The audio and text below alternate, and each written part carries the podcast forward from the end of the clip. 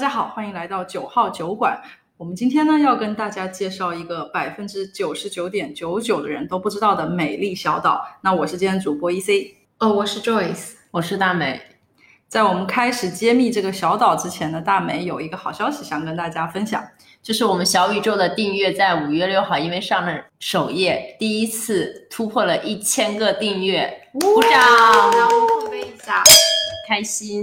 然后我们昨天还跟 Joyce 一起吃了串串，晚上去喝了酒，看了比赛，庆祝这一个第一个里程碑。听说咱们是 KPI 提早了好几个月完成了，是的，是的，特别谢谢大家对我们这个节目的支持。我们那天我在这个机课上也说了，我们几个人吧，就是当做爱好一样这样录播客。没想到的话，呃，有这么多人就是喜欢我们的分享啊、希望的话大家能够继续支持我们。那我们今天是要呃聊的这个话题呢，也跟我们新西兰有点关系，因为前段时间新西兰总理宣布了，马上我们要跟库克群岛开放边境了。那新西在新西兰的人可能就可以去到库克群岛玩了。我也听说这个岛很久了，然后在网上查了一下，它是一个很小很小的岛。那我在网上看到新西兰的时候，大概手掌这么大。然后到斐济的时候，可能一个大拇指那么大。然后在找库克 Island 的时候，就找不到它有多大，只有一个字在那儿。我放大了好几十倍，哦，在这里。然后看了一下，整个岛上就一条公路，环了一下。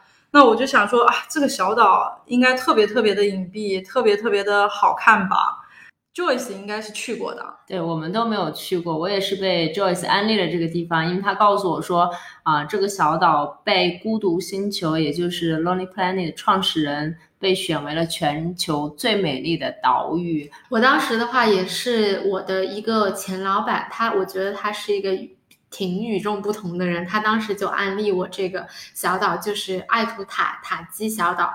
他当时跟我讲，就是说，如果你去到库克群岛，就是那个因为拉罗他们家是他们的主导嘛，他说你不用在那边待，对他来说都比较的就是游客化，就游客比较多。他就说你直接就去这个呃阿图塔基吧。我们当时就被这个。呃，就是我前老板安利了一下我们，呃，二零一九年的时候，在新西兰冬天的时候，我们就组织组织了一个这样的旅行，而且疫情以后，我们都是有十四个月都没有离开过新西兰了，是都没出过边境了。对我真的特别特别想出国，特别特别想动一动。我觉得开了这个啊，跟库克的这个泡泡以后，还是值得去一趟的。嗯，这个库克群岛的话，它跟大溪地在同一片海域，其实在这个风光风景上，其实还是非常相似的。但是我可能觉得库克群岛更加独特小众一些，它的话商业化比较少，就是就在这个 marketing 的宣传上面会可能比大溪地少很多。而且我个人觉得大溪地对我来说价格可能有点贵这样子。像嗯这个阿图塔基的话，因为它岛上的你住宿的选择比较多，自己有一些预算的话，还是能够就是去有一个海岛度假游的。哦，我们刚才查了一下，这个 Atutaki 呢，它在当地语言里面就是说这里是上帝引领的地方，就是上帝会把你带领到这一块非常美丽的地方。那你如果在高空中看呢，它可能就像一个祖母绿一样的宝石镶嵌了在这个太平洋的岛那个海面上。我们到时候也会在那个 show notes 放一张这个 Atutaki 的一张图片，大家可以看一看。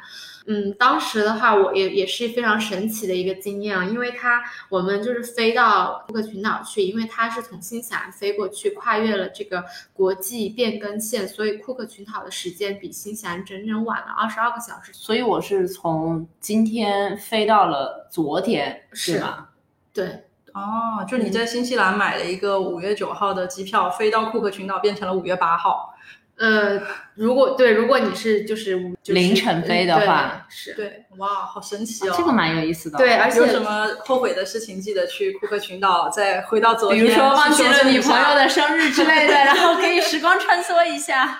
对我们当时坐的是那个纽航的，就是新西兰航空的飞机，飞到那个库克群岛的主岛，叫拉罗汤加岛。Rarotonga，但是因为我们就直奔这个小岛 Atutaki 的，从这个拉罗汤加就飞到了这个，嗯，就是用什么 Air Rarotonga 拉罗汤加航空飞到上面去，是一个非常小的岛，所以有点像拉罗汤加是你们去的库克群岛的主岛，然后你是在外岛嘛，就是啊是的，啊什么阿图阿塔基。阿图塔基这个外岛居住。嗯，我们刚才也查了一下，就库克群岛这十五个群岛，它的才多大呢？二百四十平方公里，可能大家没有太多概念。二百所有的群岛加起来吗？对，二百四十平方公里是个什么概念？那我们如果用数学上算一下，大概就是一个正方形，它的长是十五公里，宽呃就是四个边都是十五公里，也就是说你跑一圈也就六十公里，这么小的一个地方。呃，我们今天讲的这个百分之九十九点九九的人都不知道的岛呢，是这十五个群岛中的第二大岛，就 是 感觉可能就只能在上面跑个好几圈才能跑完一个马拉松吧。反正当时感觉就是因为我们租了一个自行车环岛嘛，就觉得一会儿就环完了。以为是个全天的项目，结果两小时就结束了，是吧？对，就是这样子。那我去的话要签证吗？呃，去的话，如果是中国护照是不需要签证的。啊，这么好啊！对，就只要比如说，我觉得如果大家有机会说来新西兰玩的话，或者是去澳洲，可以选择就是说再多一个旅程，可以来到这些太平洋上的小岛。对我来说 a t u t a k i 的话，其实非常的不商业化吧，还是没有被完全的开发。因为我也听说，像南太平洋的这些小岛嘛，他们跟新西兰的关系是很微妙的，就是他们觉得新西兰是他们眼中的世界的乌托邦。他们觉得新西兰非常的现代和发达，他们希望自己有机会能到新西兰去生活，感受一下现代社会的这种文化。所以说，他们还是属于一种非常用陶渊明的话说什么样的一个社会啊？我感觉就是，我当时想说的是，这个 a t u t a k i 这个岛上面给我的感觉不是度假，而是呃去了一个很小的小岛上面生活，跟着一群村民，就有点像陶渊明记上面说的这种阡陌交通，鸡犬相闻。因为你每天都能早上醒来的时候，日出而日落而息，早上醒来就会有鸡给你报名。然后这还有一件很奇怪的事情，就是这个就是 t a k i 上面这个小岛啊，它都是猫，猫特别多，好神奇、哦！而且没有狗。就它从一九零零年，就是一百多年前就把这个狗给禁掉了。因为我记得有这么一个印象嘛，为了录这个期节目，我还去 Google 搜了搜。因为有些人吧，可能就是钱也比较多，说我能不能带上我的狗来这个岛上度个假？然后不行，然后他们就说不可以带狗。那猫可不可以带了？猫就是。嗯，猫我就不知道，但是岛上猫还是挺多的。嗯，我们的话，当时去这个 t a k i 的话，一般的话都是会选择在南半球冬天的时候去。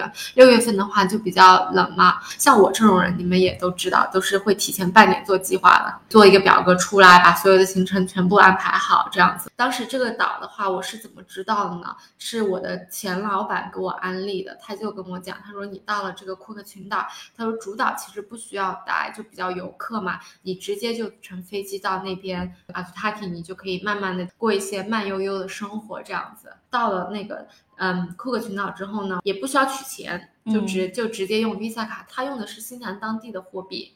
那挺好的，啊、所以所以我如果有交易一张是吗？对纽币交易，然后你有一张 Visa 卡就行了，也不需要、哦。如果我有一张者就是新西兰这边的这种支付方式的，可以吗？应该我们当时用的就是都是现金 Visa 卡 f s 应该还是新西兰本地的，你还是要用 Visa Master 这种、结算系统才可以。对，我就是听说好像他们就是库克的人，他们用的也是新西兰的护照吧。好像是哎，我听说是好像是政治上有一个什么关系。我们查查询了一下，在一九六几年的时候呢，就是库克它也属于一种一种太太平洋的小岛嘛，因为在太平太平洋这些小岛，它都面临一个风险，就是可能哪一天气候变暖，然后它就整个小岛就消失了。所以他们在一九六几年的时候也跟新西兰签订了一些协议，相当于把一半的这种行政权就转给了新西兰。那因此交换到的就是。让库克群岛的人能持一持一本就类似新西兰护照一样的护照，它相当于是政治上和新西兰是关联性很强的。嗯、啊，对，所以说，所以说，因为他其实当地的人也是叫库克毛利人，当时就是有些人会觉得说毛利人是从台湾的那个高高山族飘下来，对吗？对然后他们有一些人就先在库克群岛。呃，停留了，稳定下来了，然后再有一些人就到新西兰。那他们在外形上长得很像吗？嗯，比较像吧。因为你去斐济的话，会完全长得不一样嘛？我觉得。哦，是吗？对，斐斐济应该印度人比较多吧？斐济有一部分是印度人，然后还有一部分就是会，就有点是我们传呃平时说的太平洋岛民的那种特征会比较明显一点，就不是很哦毛利的那种。嗯，然后我们当时到了这个阿图塔基的话，我它这个小岛上面你可以订一些很贵的这种度假酒店，嗯像比较网红的一家叫什么 Atutaki Lagoon Resort，这个非常网红，照片看起来特别好看，大概呃差不多的话一个晚上是六百多纽币。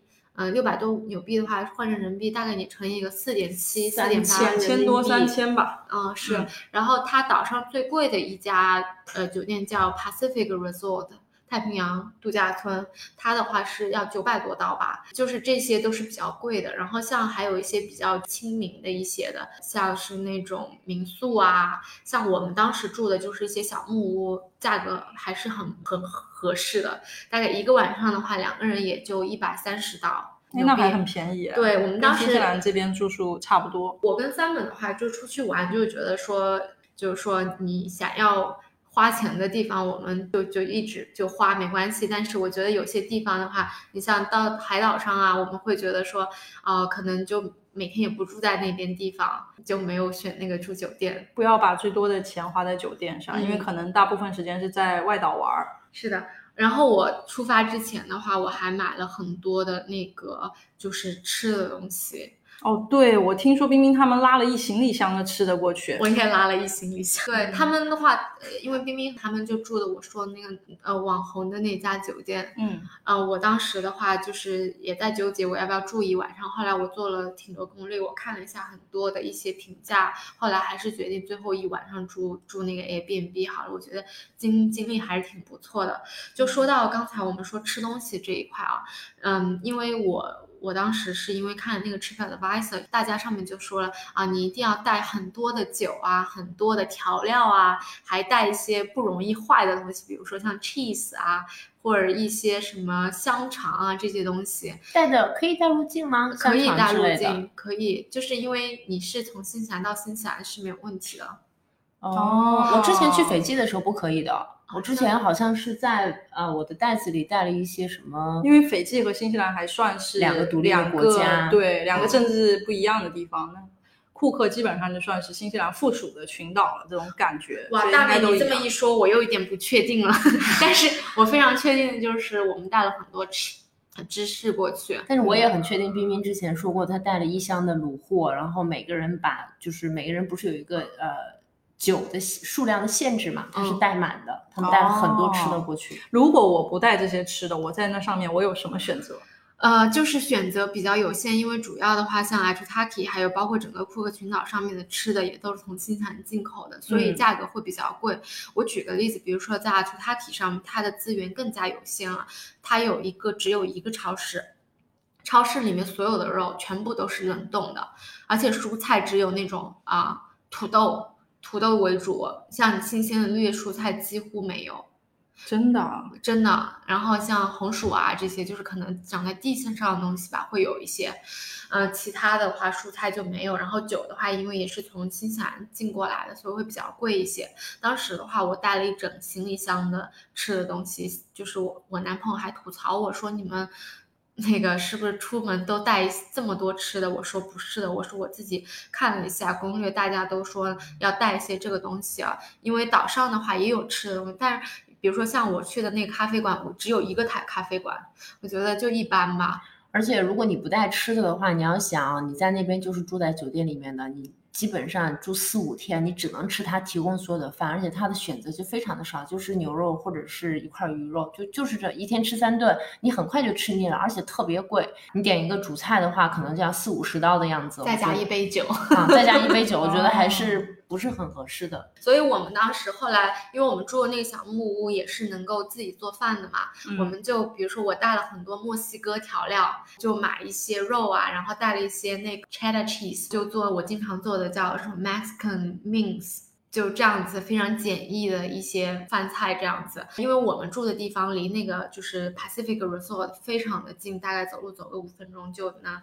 他每天下午四点钟之后会有个 Happy Hour，就喝酒什么的有优惠，也有一些叫小食吧，finger food。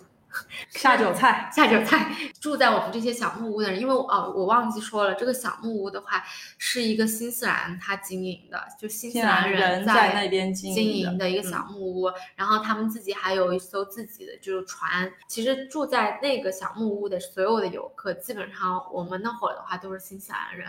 所以每天四点钟就跑那个 Pacific Resort 去喝酒，喝酒，白天就搭他的船出去玩儿。啊，对，你们都玩了什么比较好玩的呀？嗯，就是他就是在这个 Aitutaki 边上有两个很美的小岛，一个叫 One Foot Island 和一个 Honeymoon Island 大角岛和蜜月岛。对，这是在这个百分之九十九点九九人不知道的小岛边上的另外两个也没有太多人知道的小岛。你说的太对了。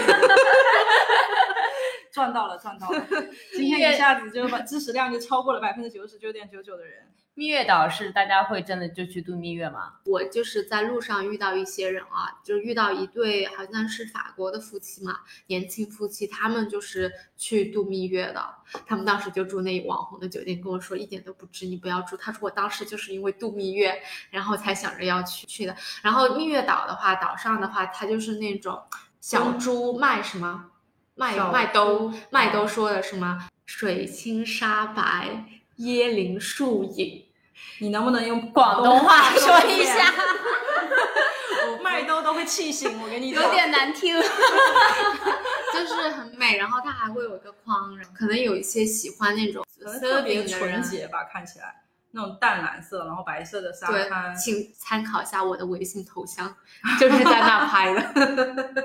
像我跟 Simon 的话，我们当时在那边的话，他主要就是去那个浮潜比较多，因为有特别多的鱼啊、海洋生物啊。我的话就主要躺在床，呃，不是躺在海滩上看看书这样子。浮潜的话，其实可以给大家一个小建议，可以从国内自己淘宝买一些一两百块钱便宜的那种浮潜设备带过来就好了。其实它酒店也会提供一些免费的那种，但是都是公用的，也不是特别干净，而且会比较旧。这种文国内很便宜。对我们当时就在淘宝上买的，我对我来说倒不是就是这个干净的问题，因为我觉得他们公用的，它的密封性不是特别好，像我这种水性不是特别好的人，一旦你比如说你的那个眼镜里面进了水，或者你鼻子进了水，你会特别的恐慌。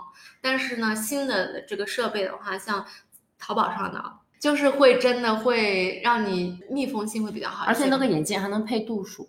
My God！对，是可以选的。中国制造的力量。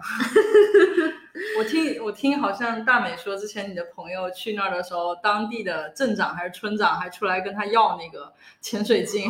不是村长镇长，是我们当时在我我没有去过这个岛，但我去过斐济，也是呃周边的一个外岛。这个是百分之九十的人可能不知道吧？这稍微落后一点了。斐济是这样，因为它是也是你会到主岛，但是大家都会去外岛居住嘛。我们当时是去了一个离。主岛大概要五个小时啊，乘船的一个地方，就是一个独立的小岛，上面只有一家酒店，然后这个酒店里边可能只有七八间房，这是斐济的一个主要的一个特点。然后我们那个酒店当时里面的员工呢，看到我们不是去浮潜的时候会把手机套在那个防水袋里去拍照嘛，他就觉得我擦，你用的是什么高级设备，还能在水下拍照？他就在我们走的那天写在一个白色的小纸条上，把他的地址给了我们，说你们回。中国以后可不可以给我们寄一个这个免 手机防水罩过来？他他付钱？对 对对，他当时还说我给你们钱之类的。后来因为当时我是从新西兰过去，然后我们那两个朋友从中国过来，他们俩就把他们两个手机防水袋就留给送给了他，馈赠给当地的岛民。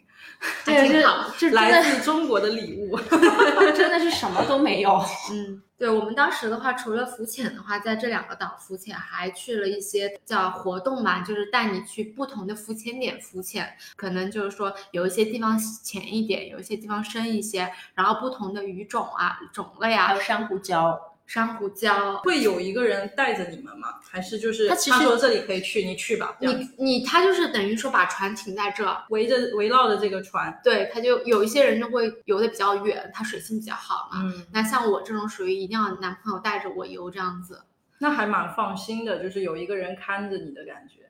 对，其实那边基本上你所有玩的都是水上的活动，包对，听起括来好像是这样可。能你从那个船，他会带你去那种岛上去做那种有甲板去跳水，你知道他们特别喜欢跳，一个一个一个接一个，然后就一直跳水，然后还有浮潜，或者是你可以去乘船再出去观什么鲸啊，观什么海海豚呀、豚就都是一些水上运动。嗯，对。然后其实小岛上面的话，因为也可以徒步啊，爬个小山，然后可以看到整个这个小岛的一半的景色吧。你可以可以看到它就是说非常蓝的那个和它的那个叫泻湖蒂芙尼蓝啊的一个非常分就清楚的一个分其实。跟马尔代夫的景色可能差不了多少吧。没有去过马尔代夫，但我觉得可能会比马尔代夫更漂亮一些吧我觉得。也是，马尔代夫可能现在去的人太多了。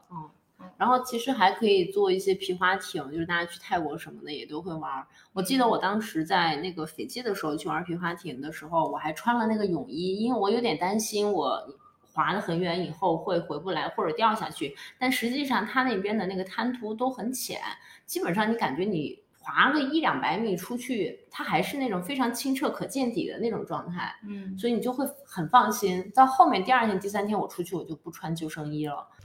我还有一个疑问，就是我们一般出国玩的话，可能会当地找一找租车的地方，然后开着车出去玩。那在海岛上是不是要租船啊？呃，我可以分享一下我的库克群岛的经验啊，因为嗯我知道大美去过斐济嘛啊，嗯、像我们库克的话，主岛上面在 Rarotonga，因为我我刚才也提了，我们没有过夜这样子咪说，但是最后一天，因为我们有一整天的时间在等飞机，我们当时在主岛上是租了一辆车的，他是的话，因为我们都有新西兰的驾照嘛。只要新西兰驾照给他一下就行了。呃，然后在阿图塔基这个小岛上面呢，它是好像没有租车，比较少，主要是自行车和小绵羊。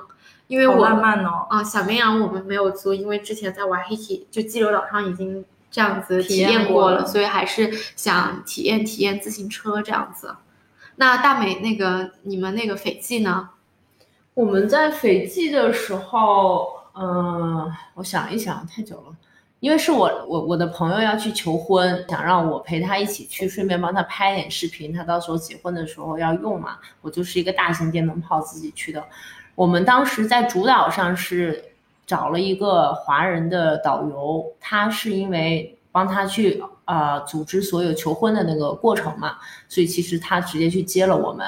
嗯，但是我们是打了一辆，哎，不对，我想一想，没关系，我慢慢想我。想我想一想，可以告诉大家一个秘密，大美有阿兹海默。对对对对，那个导游是去接了我们，但是我们打了一辆出租车，因为我们要付钱的时候发现出租车上不能刷卡，所以我印象很深。后来是那个导游帮我们付了钱，但至于为什么他去接了我们，我们还打了一辆出租车，我是不记得了。这是一个未解之谜，可以慢慢的到时候想一想。然后到了酒店，因为那个我们当时在主岛住了一晚，就酒店里面有自己的接送巴士，所以你就搭他那个车就好了。到了外岛的话，交通那就住在酒店上，你就腿着走就好了，没有什么的。哦，好基本上去这种岛国玩儿，可能不太需要租车。不太需要的，不需要要但是它的嗯交通会比较贵的是，如果你要离开主岛去外岛，你要乘直升机或者坐船。我们当时去的那个外岛比较远嘛，因为我朋友要求婚，他就租了一台直升机，我们大概花了三千到四千刀纽币，就是一万五六人民币的样子。那个全程大概是四十分钟，但它中间要停留在一个沙洲上，他找了那个工作人员开船到那个沙洲去，给他提前布置了各种新型的 Marry Me。啊、然后我们从高空，他带着他女朋友斜着转了绕那个水滴形心形沙洲一圈，停在那上面，然后跟他求了婚。就是女朋友的反应是，哎，我在哪里？我在干什么？女朋友根本都没有。看清楚那个 “marry me” 那几个字，你知道吗？就在高空，因为它太小了，看不清楚的，一直落到那上头之后才发现，哦，我要被求婚。而且当时我善意的提醒了他，我说。我说你明天要不要穿的好看点？明天我们要搭直升机，还要去那个什么小岛，我可以帮你们多拍点照，你们婚礼用。他好像就没有 get 到我这个让他穿的漂亮的这个意思，他还穿了一条牛仔裤，一个短袖就就比较去了。随意，然后那天求完婚以后，他就反应过来说：“我终于明白你为什么要让我穿的美一点。我觉得这个 idea 不错哎，就是在海上飘着飘着，突然有一个新型的沙洲，而且这个沙洲是不是也不是二十四小时都在的？对，它是要退潮的时候才会露出来，涨潮的时候就被淹没了嘛。但是那所以这个 Marry Me 可能就是到了涨潮的时候就被冲掉了，对，一定要等它退潮的时候去画。是的，是的，所以他必须提前联系一个人，在下午三点的时候开船到那个沙洲上布置好这哇，那。这求婚还是非常的浪漫对呀、啊任何一个环节都不能出错。对，因为但是确实是很贵啊，回来我们就坐了五个小时的那个轮渡。如果大家觉得他这样子的，就是比较贵的话，其实像我们这种 Atotaki 的话，像我们这种旅行方式还是比较经济实惠的。是吧？对我们当时是不是要听说比大溪地要便宜好多？哦，那便宜不要太多。如果大家对我这个库克群岛的行程感兴趣的话，请在就是给我们留言，我有一个就是做好电子表格，可以跟、哦给大家分享一下干。货干货可。以对，可以呃可以加一下我们那个九号酒馆的那个微信，我们可以把这个分享给你们。Joyce 是担任我们每次旅行的这个计划大师的这个者呃的角色，每次都会在我们计划就出行之前，给我们详细的用一张 Excel 表格把我们的行程列得清清楚楚，确实非常有用的。旅行中经常就多次打开，然后看看我在哪里，我要做什么。我 对，所以 其实我今天就录这期节目的时候，就就是从那个 Google Drive 里面一拉出来，就安排的明明白白的。嗯，可以刚才可以你说来一条 Joyce 同款的斐济或者阿图塔基路线。哎，是可以有。嗯然后刚才 E C 讲到，呃，不是那个大明讲到那个就是交通的问题啊，其实我也是可以分享一下，就是从主岛到小岛的交通，如果你靠飞机的话，还是挺贵的。我刚才看了一下，就是我当时花了多少钱？就是我当时跟 Simon 两个人从新西兰，两个人从新西兰到就是主岛，就是 Rarotonga 的嗯来回是七百七十刀，这是平均的票价，还是你们当时有选一下特价的时呃，间呃？就是搞促销的时候搞促销的时候要七百多刀两个人，对，就是平均一个人三百多刀啊，对，一个人人民币大概就是一千五左右。嗯这样算下来的话，一然后张机票然后机票从主岛到那个阿朱塔基的话，两个人的话是八百多刀。哦这么贵贵！啊！不就十五分钟吗？对，对十五分钟八百多刀，对来回，所以两千块钱飞十五分钟，朋友们。哇，这个好贵啊！因为我们当时那个天四十分钟啊，三千多刀的那个行程，它是相当于你就是飞直升机游览了嘛，就游游览整个斐济群岛那一片，包括你哦的海边，还有各种的呃山呐、还有那种珊瑚礁，你是看得非常非常漂亮的。不单纯是一个交通，它可能对所以算是一个游览项目。是的，是的，是相当于是直升机游览加求婚加交通，你就直接过去了。所以当时他狠划算的狠心就定了定了这个这个行程。当然他没有没有收我直升机的钱，你是帮助他求婚对，我是蹭的，我还挺开心的。所以大美现在也可以开展一下业务，就大家有结 求婚需求了。我拍的素材不能看。嗯，对，所以就是主岛到小岛的话，交通会贵一些，但是呃，那我们也是觉得说就是很难得的嘛，就去也愿意，因为它就是一个类似垄断的行业，你就是你要去不去吧，这样它也没有替代性的轮渡你可以坐，没有，这是你唯一的选择。哦对，那那如果我花这么多钱，我肯定想在岛上多玩几天嘛。那你有没有什么建议？我应该在岛上玩几天比较合适？我们当时玩了大概是待了五五个晚上吧。其实我觉得是看你自己是怎么样的一种呃，就是想要玩那种心态。对我们来说，就觉得说是一种放松心灵啊，找个海岛住一住啊。而且的话，因为住宿的价格很便宜，我们刚才也说了一个住宿的话是一百二十五到两个人。现在它也才涨了五到一百三十刀，因为它这住宿的比较便宜，所以我们就觉得说，那我们多待一些晚上好了。那还真的是挺不错对的。八百刀过去住五天，也可能就八百刀。对，然后最后一个晚上我们住的是 Airbnb 上面，两个人也才一百八十刀了。我记得那个 host 还非常的特，就是他是当地人，特别的淳朴善良，给了我们一太平，就是海里面的鱼给我们冷冻好的。然后那是我真是人生第一次剖鱼，他拿出来之后是死掉了，然后我得把它剖开，内内脏拿出来，然后把上面的鳞片给去掉。这种事情也指望不上 Simon。我我们 Simon 是一个城市 boy 是吧？除了鱼排，没有见过别的鱼，而且他每次我们有去吃那个龙虾炒意面，还需要 Joyce 帮他把那个龙虾肉剥出来。泼鱼的这一次的话，我们当时吃了也反正随便弄了一下，两个人吃了还觉得挺开心的。所以其实，在岛上鱼肉是可以吃到新鲜的，但是牛羊肉可能就都是冻的。对，如果说他们鱼肉的话，今天他们出海去打个鱼，那你可以吃。他们一般都是出海打鱼，打很多鱼，然后冻起来。因为岛上资源很匮乏，全部都是靠新西兰。它首先依赖主岛 Rarotonga，库克群岛主岛又是依赖新西兰。像他们这种自给自足的生活，我感觉也过了很久吧。哦，我想到了，就是那个当时我们第一次进去的时候，你知道椰子有种啊，你把它抛开来可以喝椰子水的，嗯还有一种的话可能就比较成熟了，但你打开来里面水没有多少，但是吃椰子肉的好吃吗？好吃。当时第一天去的时候，先是那个。嗯，就是这个小木屋的主人给我们弄了几个，我特别爱吃。我跟 Simon 说，你要不去学一下怎么样？因为他直接从树上把它摘下来，然后用那个刀把它砍了之后，啪啪啪几刀就裂开了，这也是个技术活你。是让城市 boy 去学爬树，摘摘摘椰子，还切给你 吃吗？它有一个那个长棍，你可以把它那个椰子给捅下是，免费的哦，免费的。哦，直接就去哦真的啊捡啊。对呀、就是住在我们我们那个小木屋边上就有椰子树，然后它还有个长棍让你捅下来，然后那个镰刀就在那里，然后你可以自给自足。这个这个体验还不错啊。那你吃了那个椰子蟹了吗？哦，对对对，想到了吃椰子蟹的那一件，就是有一天晚上嘛，因为我们刚才不是说我们经常去隔壁五分钟那个全岛最贵的那个呃 Pacific 呃 Pacific Resort 去 Happy Hour 嘛，有一天有一只椰子蟹啊，它就在我们面前一动不动。而且也不想跑，于是 Simon 就把它捡了起来。我说 Simon 这么肥大，要不给我煮了给我吃了吧？他应该是就是当时想跑到跑回海边嘛，然后就是在海滩那边，我们走路的时候它不动了，可能几乎没天敌吧。结果遇上了我，Simon 轻易的把它抓了起来。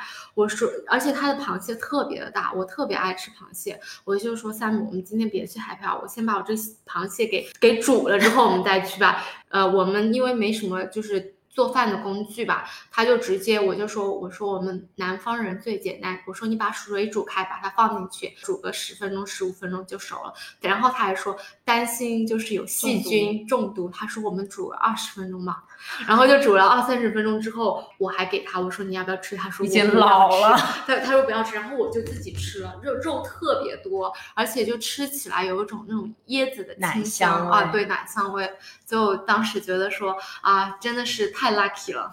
不错不错，想吃。我觉得就是太平洋岛国那边的海鲜是非常值得一吃的。都吃了啥了？在斐济？我我当时在斐济的时候，有一家中餐厅，就是那种海鲜酒楼，嗯呃，价钱不贵的。我们当时点了类似于石斑鱼呀、螃蟹呀，还石斑鱼在国内很贵哎，嗯，我不记得具体价钱了，但是一定是一个可以付得起且不你不觉得很贵的价钱。对，还有一些呃刺身的那种海鲜，就非常非常新鲜，而且是广式做法嘛，你就觉得非常好吃。真是中餐无处不在、啊。我真是太想吃了。我们当时嗯我记得是大概可能去了四天左右吧，在赶飞机的前一天。落地第一天我们吃一顿，赶飞机回去的那天又急急匆匆的又去吃了一顿，因为就你在外面待了三四天以后，你就真的很想吃一个很舒服的中餐，就真的很好吃。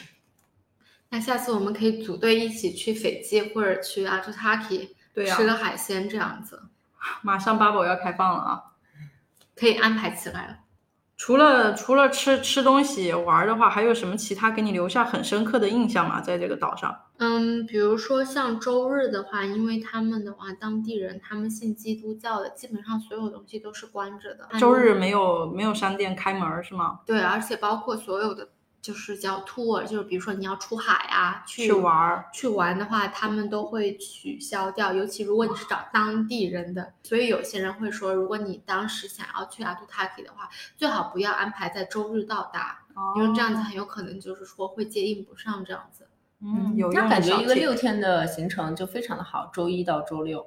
对，特别的完美。嗯，后来的话，就是我记得最后一天的时候，我们当时租了一个车在主岛上面嘛，我们去了一他们当时应该是主岛比较有名的一个呃海滩，结果躺在那里，突然一个人过来跟我说，我是 Cook Island News 的的的记者，可不可以新采闻记者新闻记者可不可以采访一下我们？我们就分享了一下我们这几天在这个阿图塔基，还有就比如说当天在这个呃 Rarotonga 的一些经验。结果第二天我们就上了报纸了。国家报纸？对，妈就是他的 national news，就还挺有趣的。那采访的时候是视频吗？还是就是他就是类似，比如说他会说没有视频，他就等于说，嗯、他拿一个呃笔记笔记，因为它是件报纸嘛，他写下来，然后有些东西我们就分享一下这样子，我们还截了个图，就说哎上新闻了，嗯、这还好挺有趣的，嗯出去玩还能上个国家新闻。呃，我其实最后的话，我想说一说，就是那个，嗯，我们当时的话，因为跟着这个小木屋的主人的话，他因为不是比较商业化的一个子的船嘛，所以比较随意。他其实带我们去了离开这个蟹湖，就是那个蒂芙尼蓝的那个那个蟹湖是螃蟹的蟹吗？不，它是英文叫 lagoon，就它意思像是在一个大的水域中，然后突然间被隔出来一个小的水域这种地方。通常来说，它就是有点像马尔代夫那种比较浅的颜色。哦，好吧，对，就比较浅的颜色。然后他带我们去了，真的就是那种特别特别的蓝。我当时看到那个蓝之后，他还停下来了，跳下去了。呃，我男朋友先跳嘛，然后我我也跳了。就跳的时候，因为我们带着浮潜的装备，你可以看到下面的海啊，真的是蓝的，就是不见底的那种。当时我就想到了一部电影叫《Big Blue》碧海蓝天吧，就有种这种感觉了，就是印象还是比较深刻的。我觉得就是说海岛的话，其实呃，大美刚才分享了很多这个斐济的啊，我其实斐济也去过。斐济的话，我们当时去的是亚萨瓦，是也是就是一一个岛一个 resort，然后我们当时的话就岛上包所有吃的东西，也是我觉得挺不错的一个经历。如果大家对这个斐斐济的这一块感兴趣的话，或者对这个阿图塔提的这个行程感兴趣的话，可以给我们留言，然后呢加我们的小助手，我可以把这个行程分享给你们。而且斐济是可以看到南半球的第一缕阳光的。啊，其实大家应该有感受，每年每年过新年的时候，都是新西兰的朋友先发新年快乐。那斐济是比新西兰更早看到这个地理上更早看到这个阳光。对，但我们其实嗯是在一个时区上，都在东十二。就有的时候，我觉得就是我我可能比较喜欢这种小众的岛，不是太商业化的，就是你去一下发发呆，感受感受节奏更慢的生活，我觉得也是一件挺好的事情的。那好了，那我们今天的节目就到这里了吗？嗯，嗯，好，好的，那今天就这样子吧。跟大家憧憬了一下海岛的旅行，我们也很想去玩。祝疫情早一点过去，希望大家有机会可以来澳新太平洋小岛走一圈。嗯，拜拜。拜拜拜